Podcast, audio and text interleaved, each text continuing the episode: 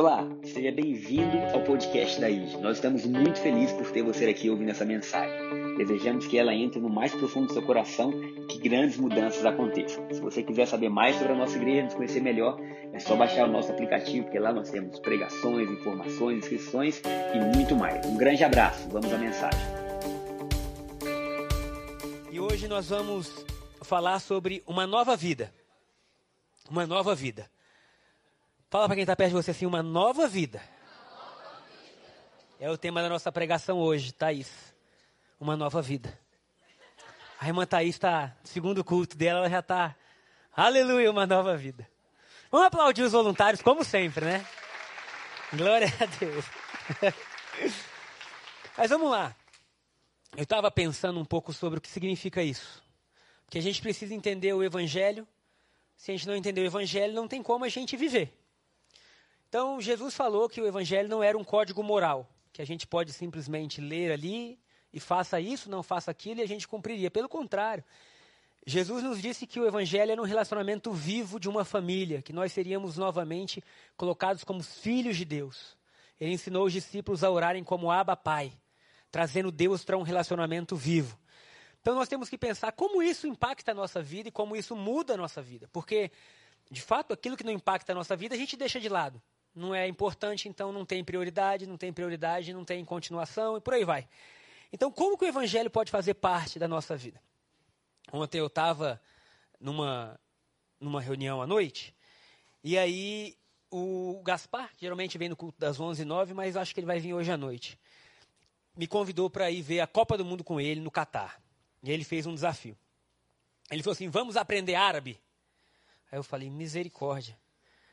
Falei, não, que história de aprender árabe, né? Mas ele está motivado. Eu não tirei a motivação dele. Já já a gente vai ver que a gente não fala quando a gente tem dúvida, a gente só fala quando crê. E aí eu fiquei pensando nisso. Falei, puxa, vão ser só 10 dias, talvez 15 dias, ele vai ficar 20, se eu não me engano. Mas a, a intenção dele de aprender a língua do lugar para simplesmente chegar lá e às vezes poder dar um bom dia, boa noite, qual o seu nome, até porque eu acho que em cinco meses ninguém vai aprender fluentemente uma língua, mas pode ser que sim. Mas o fato do coração dele tentar entender como acontece lá, para quando chegar lá, não ser um turista. E nós estamos aprendendo sobre o evangelho. Eu não quero ser turista, amém? Eu quero entender como funciona lá. Eu quero entender, porque não é só um convite para visitar, é a nossa pátria, é a nossa habitação. A Bíblia fala que quando a gente nasceu de novo, a gente não nasceu para uma religião nova. Não é algo que o censo pode medir, dizendo, há tantos são isso. Não, não. Nós renascemos para uma nova vida dentro de um reino. E esse reino é o reino de Deus. Isso quer dizer que se nós estamos dentro de um reino, a cultura desse lugar tem que modelar a nossa vida. Porque quando a gente participa né, de, de algo muito poderoso e que a gente gosta, a gente vai pegando o jeito daquilo ali. É como tem gente que viaja para Londres, fica uma semana lá e volta tomando chá das cinco. chá das cinco. Mas por quê? Porque gostou tanto do lugar que agora quer adotar uma prática daquele lugar para a vida. Eu acredito que o reino de Deus seja tão bom que nós não somos obrigados a mudar. A gente muda porque a gente viu que o reino de Deus é a melhor coisa que existe. Não é uma obrigação goela abaixo, dizendo agora vocês têm que ser assim, porque se vocês não forem assim, vocês não me agradam, irmãos. Né? Imagina que uma pessoa, tem alguém aqui na igreja, te convidou para passar as férias no melhor lugar do mundo, pagando sua passagem, sua hospedagem, sabe, levando você a um nível que você jamais poderia imaginar. Quando você vai passar as férias na casa dessa pessoa, você vai geralmente acordar no horário que a família acorda, é ou não é? Então, se a família acorda às sete, você não vai dormir até meio-dia. Você vai dizer, olha, bota o despertador, porque quando tiver todo mundo tomando café, a gente vai estar tá lá. Se eles quiserem ir para o parque, a gente vai para o parque. Por quê? Porque é uma honra tão grande estar participando de uma viagem que a gente não teria condição, que a gente quer estar tá ali junto. Deus nos chamou para participar da vida dele. Então a mudança que acontece no Evangelho é uma mudança que ela é por uma gratidão, uma honra, um amor que você fala, Deus, não tem outra forma disso acontecer. Então o Evangelho tem um sistema de operação, de como ele funciona. E ele é diferente de como o mundo funciona. Então, o primeiro tópico que nós vamos abordar hoje é fé versus performance. Fé versus performance. Porque esse mundo que nós vivemos hoje Thaís, o primeiro ponto, fé performance, tem aí, querida? Justificados por fé, pode ser, talvez eu tenha mandado diferente, né? Fui eu que errei, irmã. Perdoa o pastor, aleluia. Ela tá morrendo de rir ali com raiva, né? É vitória. Quanto tempo você está na igreja, Thaís? 20? Quanto? Eu não estou te ouvindo, irmão. Está fechado o vidro aí de dentro. Faz 19? Eita, Jesus. Você tem muita paciência para aguentar, hein? 19 anos na igreja, está assim, muita paciência. Vamos aplaudir a vida da irmã que está ali. Para quem não sabe, a igreja não começou aqui, começou na Asa Norte. E o apóstolo não era do jeito que ele é hoje, o evangelho libertou ele, por mais que ele já fosse crente. É verdade. Tava ali o Newton e ele aqui, gente, eu vejo os anjos e o Newton. Quem viu ele antigamente não acredita. Que na Asa Norte ele era todo formal, de terno, graça e paz, shalom. Aí chega agora aqui, lá, lá, lá, lá, lá. É, apóstolo, estamos de olho em você, hein? Mas o Evangelho faz isso, ele devolve uma pureza, uma leveza, de você viver Jesus de forma apaixonada, séria, mas sem peso. E a diferença do Evangelho é que ele não está baseado na nossa performance. Oh, aleluia. Então nós não somos chamados, ou fomos chamados ou aceitos, porque a gente procedeu bem. Nós somos chamados e aceitos pela fé. A fé é o ponto de partida do Evangelho. O que que isso quer dizer e o que que isso muda? Tudo. Porque o mundo, o sistema do mundo, ele valoriza resultado. Eu estava num evento grande em Brasília, um jovem que tem sido usado muito aqui no nosso país para falar de performance. E aí uma das frases dele era assim: se você não tem resultado, você não é ninguém. E aí o povo aplaude. Eu falo, rapaz, aqui então tinha uns 90% que não era ninguém. Porque se a gente for mensurado pelo resultado que a gente tem, talvez num ano você seja muito bom, mas no outro ano você não conseguiu. E aí, você deixou de ser alguém?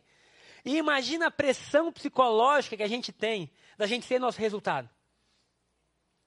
A gente conversa com pessoas que às vezes têm mestrado, doutorado, gente que estudou, que mas está depressivo, está triste. Porque se o nosso, se quem a gente é depende do resultado, a gente perdeu. Lembro da frase do Frank Sinatra? Antes de morrer, ele fala assim: Eu perdi. Eu falo, como?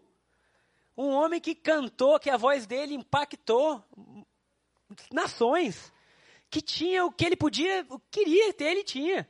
E aí no final da sua vida ele fala, eu perdi. Mas o Evangelho nos chama a um sistema diferente. Oh, aleluia. Um sistema que faz exatamente isso. Ufa! Porque agora Deus não está medindo a gente ali na porta com um sensor de obras, dizendo: peraí, deixa eu ver quem vai receber o meu abraço nesse culto. E deixa eu ver quem agiu bem, para que eu possa então responder, ou quem agiu mal. Não, Deus não está medindo a gente por obras, glória a Deus por isso. A antiga aliança, esse era um sistema valorizado, porque existia o pecado que fazia separação entre nós e Deus. Então o homem vivia muito assim na meritocracia mesmo. Mas graças a Deus pelo evangelho que é revelado de fé em fé. Então, quando a gente passa por aquela porta, ou quando a gente está vivendo, Deus não está mensurando a gente em boas ou más ações, Deus está mensurando a gente na nossa fé. E é sobre isso que a gente vai aprender hoje. A fé que justifica o ímpio. A fé que faz a gente, mesmo estando distante, ser aceito por Deus. Então, nós vamos estudar rapidamente um pouco do que Paulo fala sobre Abraão. Abraão, que era o pai da fé. Pai da fé. Romanos capítulo 4, versículo 1. Romanos 4, 1. Porque como que nós somos justificados? Por que, que nós somos aceitos por Deus? Por que, que podemos ter paz com Deus, alegria com Deus? Não é pelas nossas ações, é pela nossa fé. Romanos 4, 1. Amém, irmã?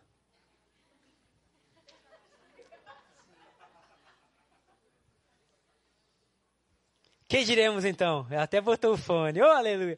Que diremos então a respeito de Abraão, nosso pai, segundo a carne? O que foi que ele conseguiu? Então, Paulo está dizendo que nós diremos a respeito de Abraão, segundo a carne, o nosso pai. Então, o que, que foi que ele conseguiu? Versículo 2. Porque se Abraão foi justificado por obras, tem do que se, do que se orgulhar, porém não diante de Deus. Versículo 3. Pois o que diz a Escritura? Ela diz: Abraão creu. Fala aí no seu lugar o que, que ele fez. Creu. Abraão creu em Deus. E isso lhe foi imputado, lhe foi atribuído para justiça. Olha que coisa simples. Abraão creu. E porque ele creu, isto lhe foi imputado, lhe foi presenteado, lhe foi dado como justiça, para justiça. Versículo 4. Ora, para quem trabalha, o salário não é considerado como favor, mas como dívida. Se eu trabalhei, chega no final do mês, para aquela empresa que eu trabalhei, eu tenho ali um direito de receber o meu salário. O que, que Paulo está dizendo é isso. Se Abraão tivesse trabalhado para Deus, a justiça, então, não seria uma bênção, não seria um presente, seria um pagamento. Mas o versículo 5 diz assim: Mas para quem não trabalha, porém crê naquele que justifica o ímpio, a sua fé lhe é atribuída como justiça. Irmãos, o que Paulo está dizendo é que Deus é santo e imutável. E que nós éramos ímpios. Mas que foi através da fé que Deus nos devolveu a um lugar de justiça. Hoje, se nós cremos em Cristo Jesus e nós cremos, amém? A Bíblia nos fala que nós somos justos. Do seu lado agora está sentado alguém que é justo. Mas o nosso senso de justiça vai tentar olhar para o lado e ver, então, quais são as obras dessa pessoa. E Deus está dizendo: você não vê justiça por obras, você vê justiça pelo sangue de Jesus. Então, se sobre a sua vida está o sangue de Jesus, sobre você foi imputado justiça. Então, o evangelho não funciona no que eu posso produzir para Deus, mas no que Deus produziu para mim não funciona em como eu posso me sacrificar por Deus, mas entender que Jesus se sacrificou por mim. Então o evangelho tem uma dinâmica diferente que produz vida. Não tem como nós vivermos o que Jesus falou em Mateus capítulo 11, verso 28 a 30. Que o evangelho era leve, que andar com ele o fardo era suave, leve, nós acharíamos descanso, sem entender que nós somos presenteados com coisas que são maravilhosas. Porque se não for assim, vai existir um peso terrível sobre a nossa vida. Um peso por tentar agradar a Deus. Eita Jesus, e aí vem. Um peso por tentar todo tempo mostrar para Deus que a gente pode, que a gente consegue. Um peso por tentar mostrar a Deus que a gente está apto. Só que nós nunca estaremos aptos nas nossas próprias obras. Nós estaremos aptos através do sangue de Jesus na cruz. Então, o que é justiça? A gente tem que entender o que é justiça para a gente entender essa nova vida que a gente tem. Vamos ler, Thaís, a definição? Obrigado. Então, vem do grego diaikosune. Uma boa palavra, né? Que significa, num sentido amplo, estado daquele que é, como deve ser. Oh, meu irmão. Justiça, não vou repetir, estado daquele que é como deve ser. Quando Jesus te deu justiça, ele te devolveu o estado daquele que é como deve ser. Justiça, condição aceitável para Deus. Doutrina que trata do modo pelo qual o homem pode alcançar um estado aprovado por Deus. Integridade, virtude, pureza de vida, justiça como pensamento, sentimento e ação correta, no sentido restrito, justiça ou virtude que dá a cada um o que lhe é devido. Hoje de manhã a gente teve no primeiro culto a apresentação de novo de crianças e elas recebem um presente. Eu pergunto, o que elas fizeram para receber esse presente? Nada. Elas foram apresentadas, os pais trouxeram, elas são nenéns, não entendem nada ainda. Às vezes chora, às vezes. Mas quando recebe o presente, elas ficam felizes da vida. E aí dá para ver no semblante delas que elas gostam de presente desde antes de falar. E aí chega o presente e acabou tudo. Elas ficam assim tentando pegar o presente. A Bíblia está dizendo que justiça te foi dado como um presente. Algo que você não merecia. O que Paulo está dizendo é o Deus que justifica o ímpio. Então, como o evangelho funciona? O evangelho funciona por fé. Porque você precisa crer que Deus é poderoso para tirar o que era ruim da sua vida e fazer através dele mesmo você ser agradável. Então o Gabriel é agradável a Deus, e essa é a confiança que eu tenho hoje, me fez muito bem pensar assim. Não porque o Gabriel é bom, mas porque Jesus é. Não porque o Gabriel pode se apresentar sempre infalível. Não, não, não, não. Mas Jesus se apresenta sempre infalível. E esse Jesus que se apresenta infalível cobre a minha vida. E porque ele cobre a minha vida, então eu passo a ter confiança. Então Deus não está atrás da nossa performance. O evangelho não é um dar e receber, uma troca com Deus onde a gente tem que estar sempre botando a moedinha e fazendo a máquina para sair algo. Não é isso, queridos. O Evangelho é um relacionamento vivo e agradável. Eu me recuso a pensar de que o Evangelho é algo chato que a gente vive na terra até um dia a gente chegar no céu. Eu não estou vivendo um funil, porque isso é o que eu via na minha infância muitas vezes. O Evangelho é um funil. E aí eles pegam um versículo dizendo a porta é estreita. Queridos, mas não fizeram a porta estreita, não, fizeram a porta impossível de passar. E aí, até um dia que você chega no céu, queridos, a Bíblia fala que o Evangelho é poder de Deus para todo aquele que crê. A Bíblia fala que o Evangelho é uma nova vida do reino de Deus agora, e é essa vida que está disponível para a gente viver. Como que nós vivenciamos essa vida agora? Por fé. Fé no quê? Não fé em você. Não fé no que você pode fazer. Não fé que você pode melhorar.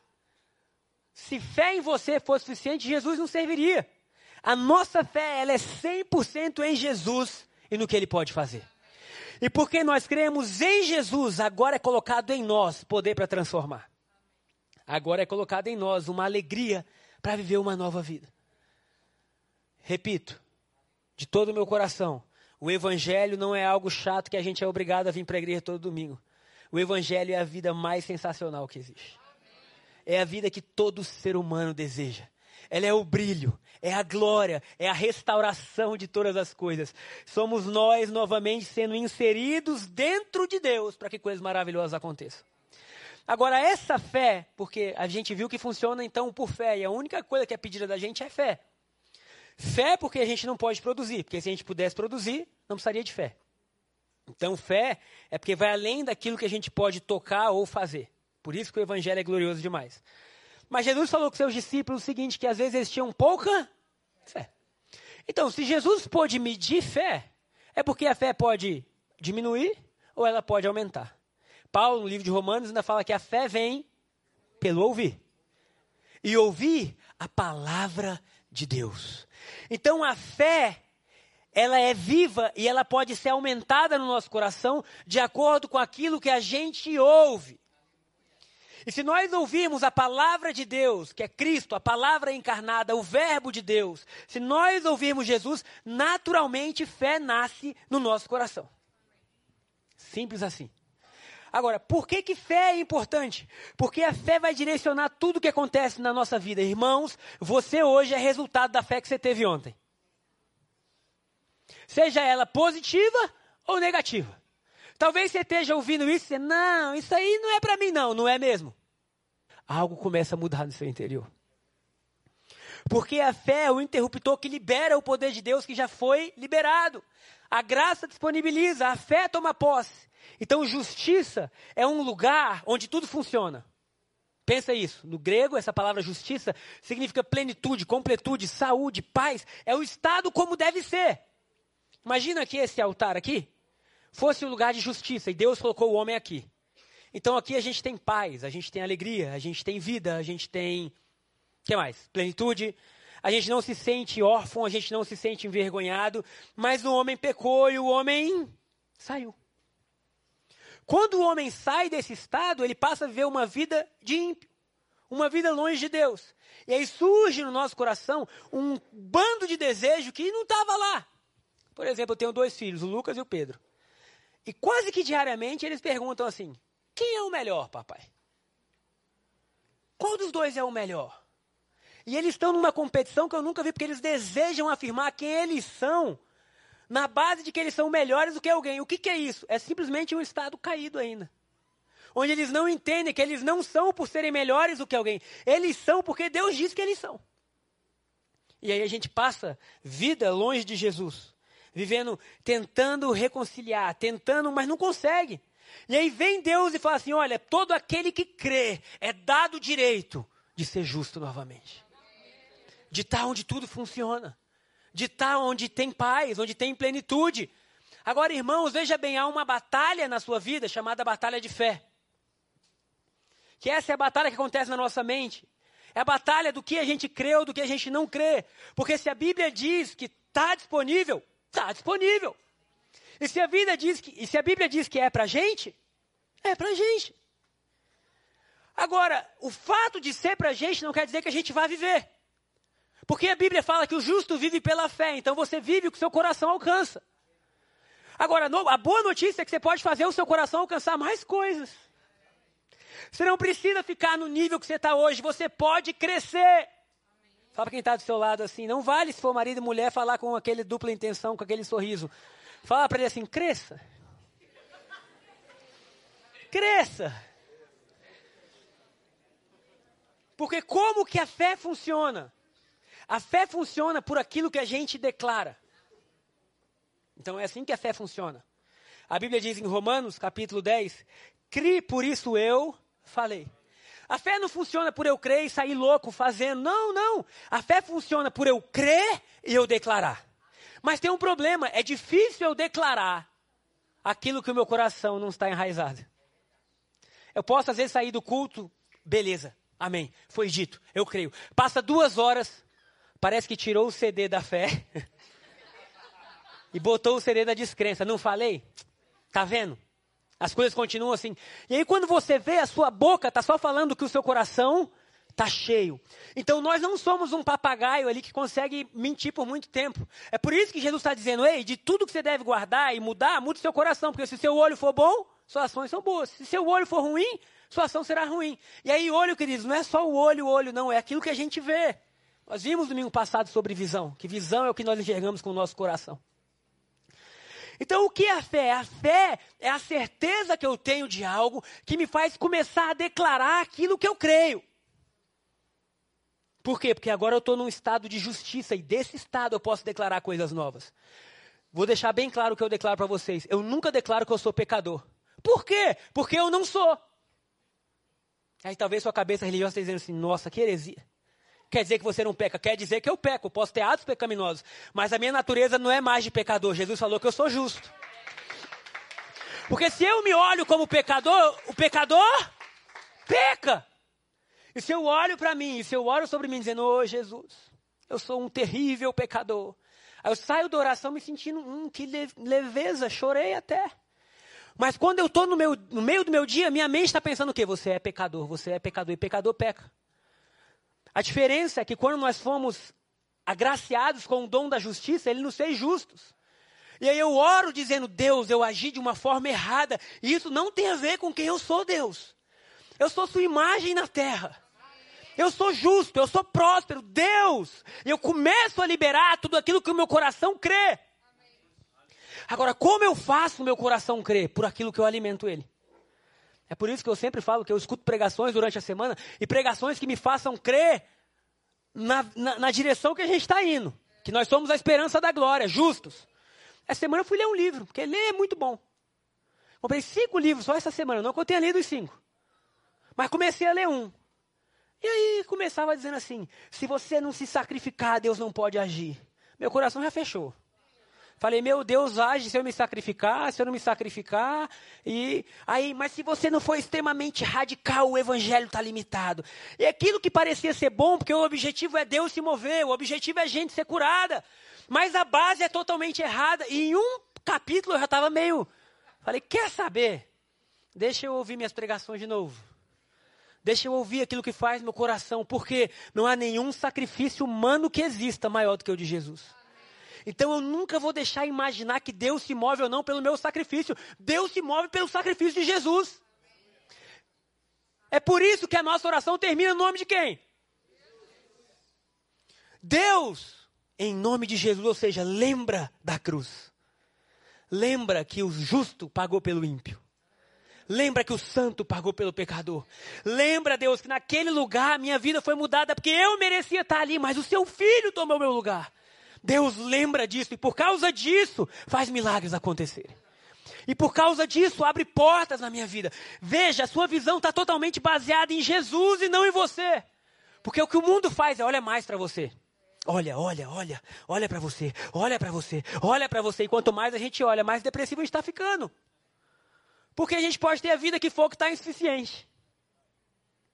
E a gente acumula, acumula, acumula, acumula. Ah, mas tem alguma coisa errada. Deus está dizendo aí, a cruz é um convite a mudar o que você olha. Olha para Jesus. E aí você vê o bom perfume, o bom pastor, o bom amigo. E aí você vê como ele age, e aí de repente começa a nascer em você um coração simples que deseja agir igual, e você começa a estar tá feliz. E aí você fala, não sei o que é está acontecendo. Aí Deus fala, eu sei, é o Evangelho. É o Evangelho onde eu tiro o peso da sua vida e eu troco o peso da sua vida por Jesus Cristo. Então a fé, ela tem base, gente. Você não acorda do nada e fala, nossa, hoje eu estou crendo. Nossa, hoje eu estou impossível. Isso é raro. Geralmente a fé vem sendo construída e aí todo dia que você acorda você fala: o Espírito de Deus está em mim. O prazer de Deus está em mim. A glória do Senhor está sobre a minha vida. E aí você olha a sua família você não pragueja, você fala: essa casa é abençoada. A minha vida é abençoada. Essa semana eu estava ouvindo uma pregação do Joseph Prince. Maravilhosa. Que ele fala sobre isso. E no meio da pregação eu dizia: Aleluia. Glória a Deus. Porque ele dizia: você precisa declarar você a justiça de Deus em Cristo Jesus. Esteja o que você esteja vivendo, creia você a justiça de Deus. E quando você crê nisso, a sua vida começa a mudar. Desejos começam a ser mudados. Eu, aleluia. E aí ele falava sobre declarar, que é isso que a gente está fazendo: declarar o que crê. Irmãos, vocês já pararam para prestar atenção? O tanto de coisa que a gente declara que a gente não devia declarar? Que simplesmente sai da nossa boca e fala: de onde veio isso? Eu não sei. Mas você falou. E como o mundo é criado por palavras. Quando Deus viu o caos, ele declarou vida, disse Deus, haja luz. Deus nunca declara o que ele está vendo com os olhos naturais.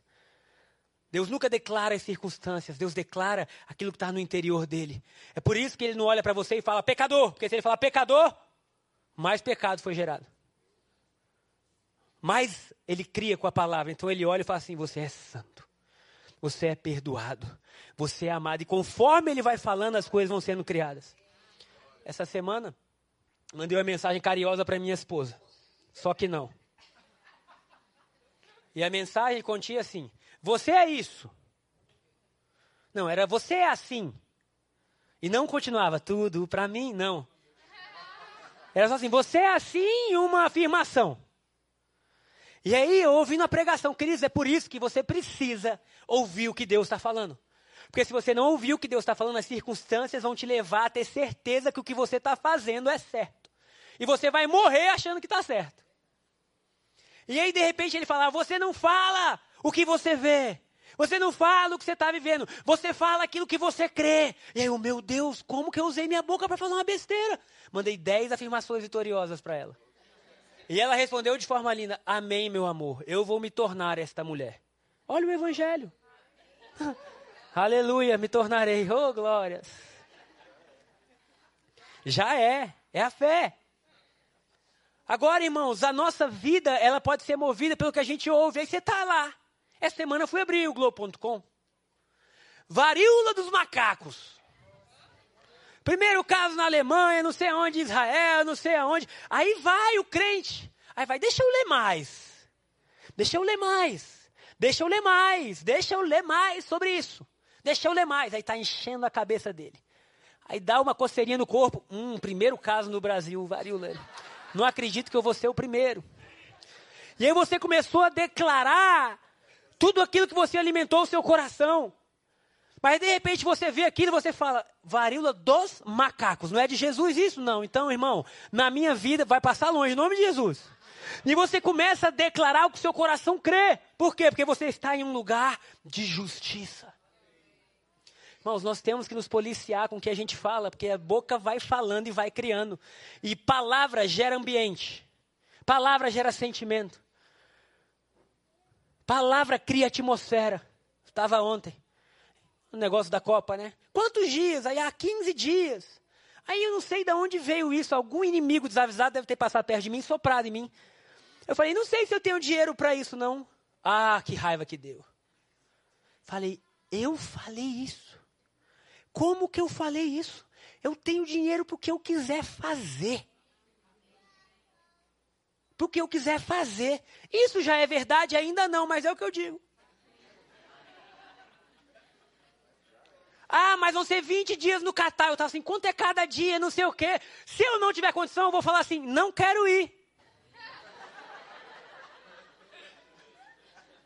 Mas eu nunca vou condicionar a minha vida financeira ao que eu estou vendo na minha conta. Porque eu sou filho de Deus e Deus é dono de tudo. Agora minha mente precisa de mudança, porque parte de mim foi, foi, foi condicionada a abrir a conta e ver. Agora o celular está com a gente, a gente abre o tempo inteiro. E veio aquilo que está dizendo, essa é a sua realidade, essa é a sua realidade, essa é a sua realidade, essa é a sua realidade. Essa... E Deus está dizendo assim, essa não é a sua realidade. Aí tá, essa é sua, essa é sua, essa é sua. E do outro lado, Deus, não, não é. Você é meu filho e eu sou dono de todas as coisas. Eu posso abrir porta que eu quiser, mas o nosso coração fica em dúvida. Então, quando você for liberar uma palavra, quando você estiver incrédulo, morde na sua língua, mas não fala. O que, que, você acha disso? Eu não acho nada. Não, fala para mim o que, que você acha. Nada, já falei. Não, por favor, comenta. Eu não vou falar. Porque eu não quero liberar coisas que vão ser contrárias à minha própria vida. Eu não quero liberar palavras que vão machucar o meu coração, a minha família, a minha casa, meu Deus, não! Eu prefiro. Tinha um irmão, esqueci o nome dele, um apóstolo em Israel, quando a gente ia para Israel, quase todo ano. Paulo César. E ele era muito engraçado, assim. É, ele era bem divertido. Faltava um pouco de freio na vida do irmão. Porque onde ele chegava, ele e aí, ele cantava uma língua que era assim: morde na língua, meu irmão, morde na língua. Falar dos outros é pior que beber. Aí, morde na língua, meu irmão, morde na língua. Porque você está em Israel, irmãos. Às vezes um calor. E aí, naquela época, eu sei lá, mil pessoas na caravana. Aí chegava num restaurante, você chegava no último ônibus, quando chegava lá não tinha mais nada. Você, meu Deus, uma fome, um calor. O que, que você vai querer? Murmurar. Quando o primeiro ia murmurar, ele morde na língua, meu irmão, morde na língua, né? É pior que beber. Aí era a ideia é que você ia completar com pinga, mas aí ele não completava, né? Mas por que isso? Porque nós temos que guardar aquilo que sai da nossa boca. Aquilo que o nosso coração se apoia, irmão, ninguém pode fazer isso por você. Não adianta você sair daqui, ouvir uma pregação dessa, com todo respeito à música sertaneja, com todo respeito, e passar a tarde inteira ouvindo música sertaneja. Ah, o ritmo é legal, eu amo. Cuidado com o que você ama. Se o que você ama modela seu coração. Aí tá a varoa, chega no carro posta, né? Não sei o que, não faz isso com ela, não me toca por ela, não liga não. Meu chifre foi no chão, mas ele vai ver, eu vou me levantar. Aí tá lá, né? Aí o dia inteiro, o dia inteiro ouvindo esse raio de música. Sem saber que o que entra tá moldando. Tá moldando. Pastor, mas isso não tem nada, é só uma música. Aí o marido fala assim, amor, vou sair, vou sair, sei lá, vou na igreja orar. Aí dentro dela assim, tá nada. Tá indo para a igreja orar nada. Esse cara tá me traindo. Ele, ele vai me trair. Aí, da onde veio isso? veio de tanto de música que ele escuta sobre traição. E sobre a lágrima que cai no travesseiro e que ninguém vê.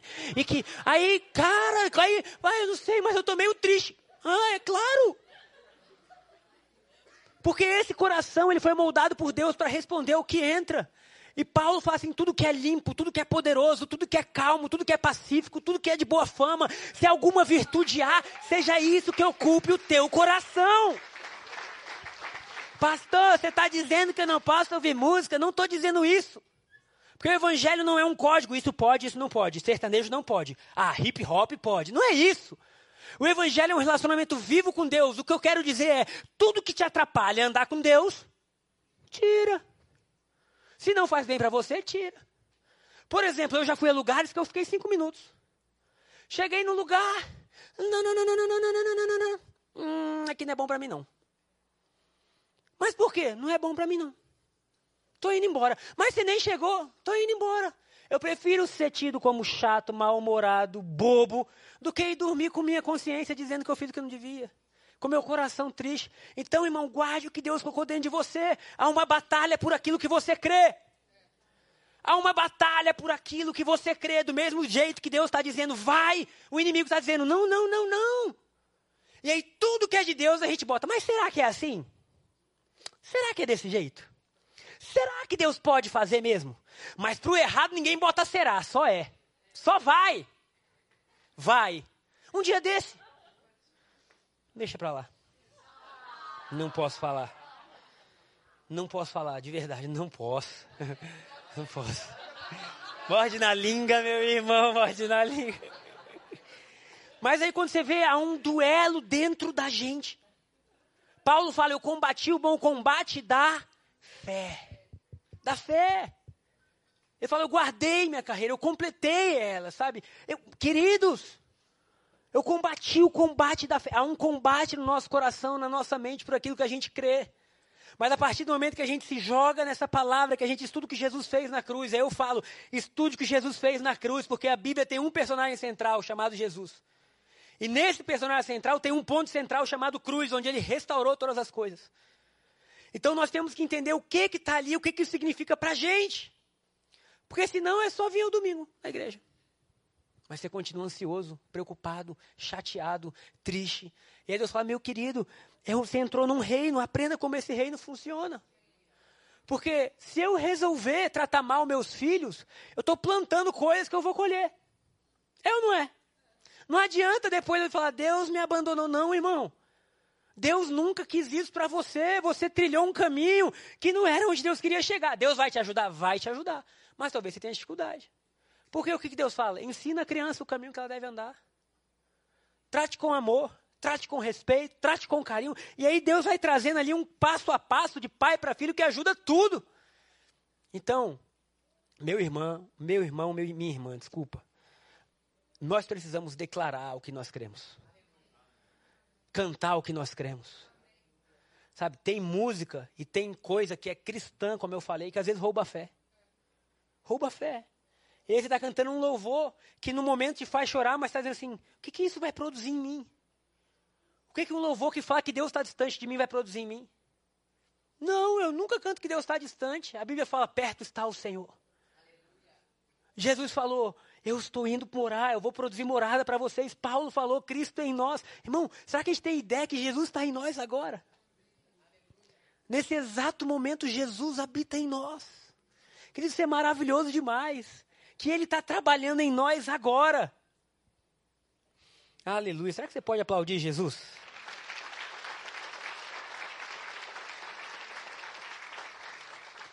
São sistemas diferentes. Aí você pode estar pensando, então obra não é importante? É claro que é importante. Jesus falou que o mundo veja as vossas boas obras e glorifiquem ao Pai. É claro que obra é importante, mas obra não pode ser raiz. Se obra for raiz, a gente está perdido. Todo mundo. Mas se Cristo for a raiz, os frutos vão ser produzidos e vão ser bem produzidos. Vai surgir o chamado fruto do Espírito, está em Gálatas capítulo 6, na vida de cada um. A fé funciona quando você fala aquilo que crê. Vamos ler 2 Coríntios capítulo 4, versículo 13. 2 Coríntios 4, 13. 2 Coríntios 4, 13.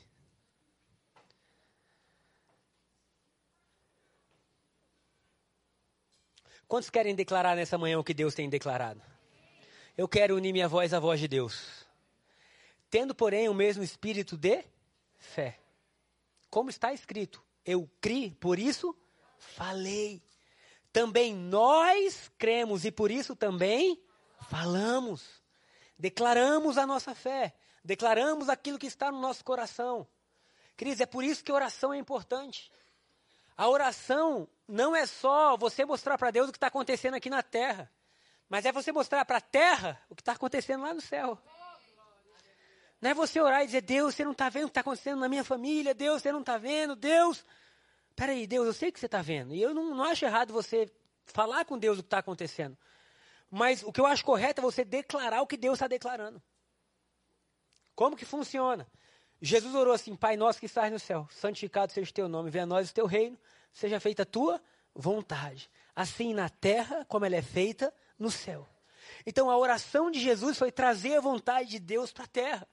E quando você for orar, então, declara, Deus, qual é a tua vontade para a minha vida? Tua palavra diz que a tua vontade é boa, perfeita e agradável. Está vendo como você tem que estudar a Bíblia? Porque senão, você está doente. Aí está assim, Deus me mandou essa enfermidade. Queridos, como que você pode orar para cura se foi Deus que mandou? Pastor, ora por mim, porque Deus mandou a enfermidade. Eu não vou orar não, que foi Deus que mandou. Como é que eu vou pedir para ele? A Bíblia fala que do, todo dom perfeito, toda boa dádiva vem de Deus. Que a vontade de Deus é boa, é perfeita, é agradável. Que Jesus morreu na cruz para retirar as nossas iniquidades e perdoar os nossos pecados, para curar as nossas enfermidades. Irmãos, você tem que caminhar em um caminho de fé. Porque quando algo contrário bate a sua porta, você fala: opa, isso aí não é de Deus, não. Pode estar tá vindo numa capa bonita, numa roupa bonita, isso aí não é de Deus, não. Vai-te embora. E tem que ir embora. Por quê? Porque o seu coração está firmado na palavra. Ouviu um pastor pregar, ouviu aqui, ouviu em outro lugar, vai na Bíblia. Ora, estuda. Porque senão tem gente que ouve uma coisa de manhã, ouve outra coisa à noite e fala, pastor, estou perdido. Perdido ouvindo pregação. Então, estude, leia, aprenda. Eu falei que eu tenho o costume meu de ouvir pelo menos duas pregações por semana, fora as que já tem aqui no domingo. Porque eu quero fazer minha mente funcionar com o que é de Deus. Irmãos, Netflix não aumenta a minha fé. Na verdade, só atrapalha. Só atrapalha. Não tem nada de bom ali. A única coisa boa é ver junto com a Shayla. Comendo pipoca, que é o prato preferido dela. É o que ela domina a execução. Morde na língua, meu irmão. Mas ali a gente tem nosso tempo, e é legal. Só que às vezes o que você está vendo ali, isso, bobeira. Tem nada de bom. É, oh, aleluia. Senhor, eu declaro. Qual é o prato que você falou, André? Eu vejo uma massa com frutos do mar, Shaila fazendo, Jesus.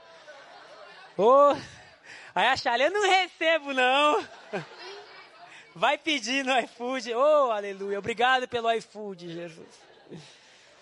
Mas aí quando nós vemos, a nossa vida vai sendo mudada. Irmãos, o Evangelho é o poder de Deus. O Espírito Santo faz. O Espírito Santo muda. Ele transforma. Ele quebranta. Ele fala com a gente. A gente precisa crer e dar vazão a Ele. Então, o bom combate da fé. Fala para quem está do seu lado: luta. Sabe? Deus não falou para a gente combater um com o outro. Deus não falou, combata o pastor, combate. Não! Combate o bom combate da fé. Aleluia. Porque até o inimigo perde força quando a gente tem a fé correta.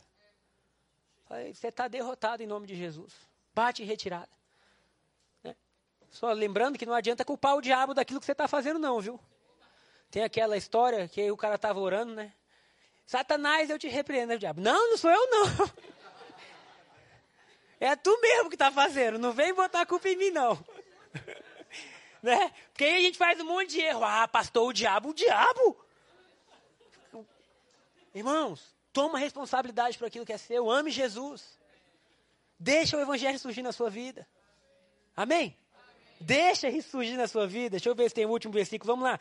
2 Coríntios 5, 21, que eu falei no primeiro culto, eu vou falar nesse também, só para a gente finalizar.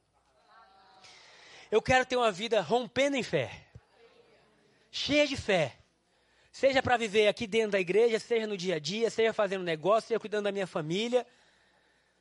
Rompendo em fé. E o melhor está por vir. Como eu estou hoje, vocês nunca vão me ver. Sempre eu vou estar melhorando. Por quê? Porque esse é o discurso da fé. Estamos melhorando, estamos crescendo, estamos aprendendo, estamos pedindo perdão. Olha o que diz 2 Coríntios 5, 21. Porque aquele que não conheceu o pecado, o quê? Ele se fez pecado por nós. Está dizendo que Jesus, que não conheceu o pecado, ele se fez pecado por nós. Aonde, gente, que isso aconteceu? Na cruz. Para que agora nós fôssemos feitos nele justiça de Deus. Quem você é hoje? Justiça de Deus. O que, que tem que estar tá firme na sua mente? Justiça de Deus. Eu sou a justiça de Deus. Puxa, pastor, mas estou passando por uma fase difícil. Eu sou a justiça de Deus. Essa fase vai mudar. Ah, eu vou fechar o um negócio. Eu sou a justiça de Deus. Dando certo ou não dando certo, eu sou a justiça de Deus. Porque aí o seu coração se enche disso e você declara. Lembra do meu irmão? uma frase que ele falava assim, a gente começou a aprender sobre essas verdades, e ele orava dizendo, eu mereço o que Jesus merece. E aí pode até parecer eu merecer, que é isso?